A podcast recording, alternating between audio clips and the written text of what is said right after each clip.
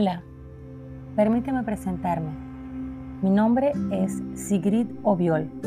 Soy médico de profesión, pero eso no define totalmente quién soy. Además de dedicarme al cuidado de la salud femenina, me desenvuelvo en el oficio de la escritura. Soy coach en inteligencia emocional, motivación, liderazgo, autoestima, neurociencias y mindfulness.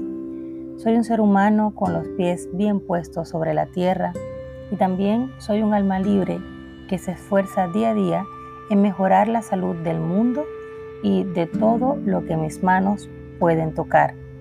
Mi misión es demostrar que todos y cada uno tenemos el poder de sanar desde nuestro interior, empezando por propiciar un estilo de vida saludable es por ello que a través de mis conocimientos en medicina, mindfulness y ginecología y obstetricia, seré un guía que te ayude a encontrar el bienestar que mereces. En esta oportunidad, en este primer episodio, quiero conversarte acerca de cómo elegí este camino. Quizás tu sendero en la vida sea muy parecido al mío me sentía en ocasiones incompleta como ser humano y busqué en mi interior y en la sabiduría de la escritura la manera de vivir una vida más saludable, más bella y también más feliz. Gracias a la búsqueda y a esa introspección y a mi deseo ferviente de no conformarme con la manera autómata de existir en esta sociedad tan ajetreada en la que vivimos, descubrí una poderosa filosofía para rehacer mi realidad, acceder a mi propósito y remodelar mi destino. Las lecciones que he aprendido a lo largo de este camino me ayudaron a crear cambios y a adoptar hábitos saludables y maravillosos que sin duda potenciaron mi vida.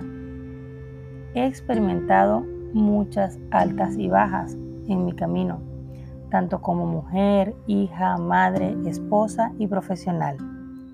Cada caída se ha convertido en un trampolín y he tomado el impulso necesario para acceder a una vida más plena. Me he dedicado a la medicina desde hace muchísimos años.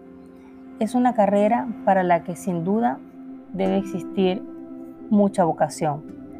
He trabajado duro por mí y por mi familia Nunca me he apegado a lo material y a lo externo. He practicado la gratitud.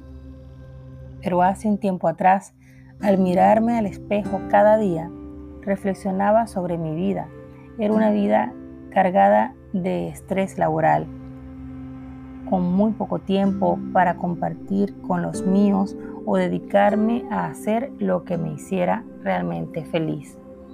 Además de el deber de las exigencias que te imponen en ocasiones la sociedad, la familia e incluso los amigos. Entonces empecé a advertir un vacío en mi corazón. Empecé a prestar atención a lo que realmente esa voz interior me susurraba al oído.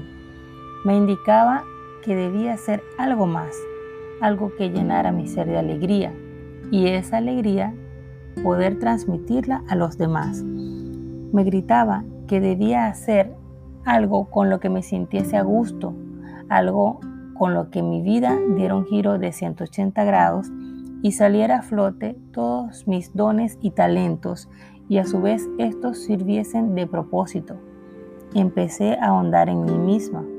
Siendo una crítica muy objetiva, empecé a pensar por qué estaba acá. ¿Qué hacía en este vasto mundo?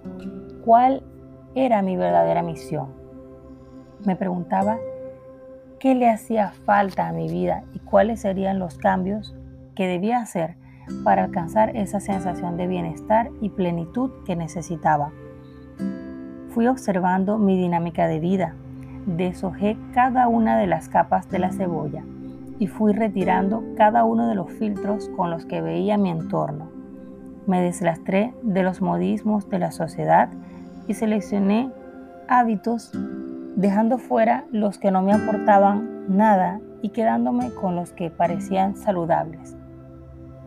Reconsideré mis valores más fundamentales y la manera de cómo veía el mundo.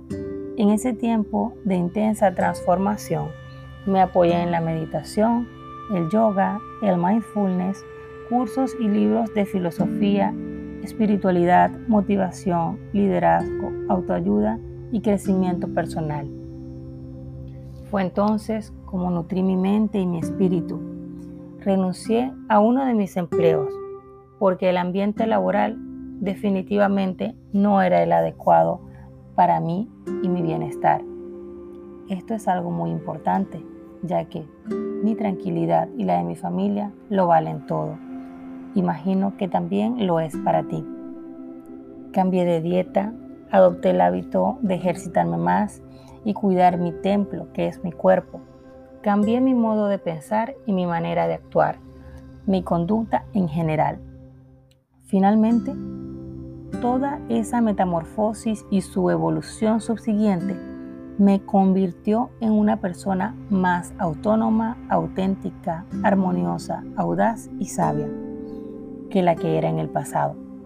Me convertí más que nunca en alguien auténtico, divertida.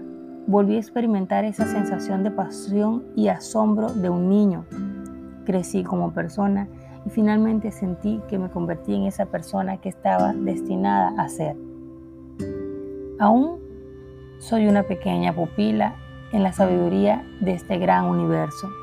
Me considero día a día un aprendiz y lo que aprendo lo comparto con mis seres queridos, mi familia, mis amigos y mis pacientes. También con mis seguidores en redes sociales, porque nunca es tarde para enseñar, pero nunca es tarde para aprender.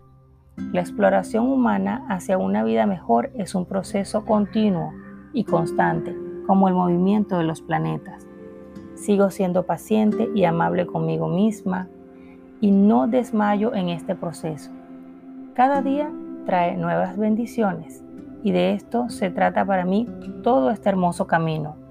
Eso me ha llevado a servir a mis pacientes a través de mis publicaciones y libros para mí es un privilegio compartir contigo este podcast y mantengo la esperanza que hagan de ti una mejor persona y contribuyan a crear un mundo nuevo.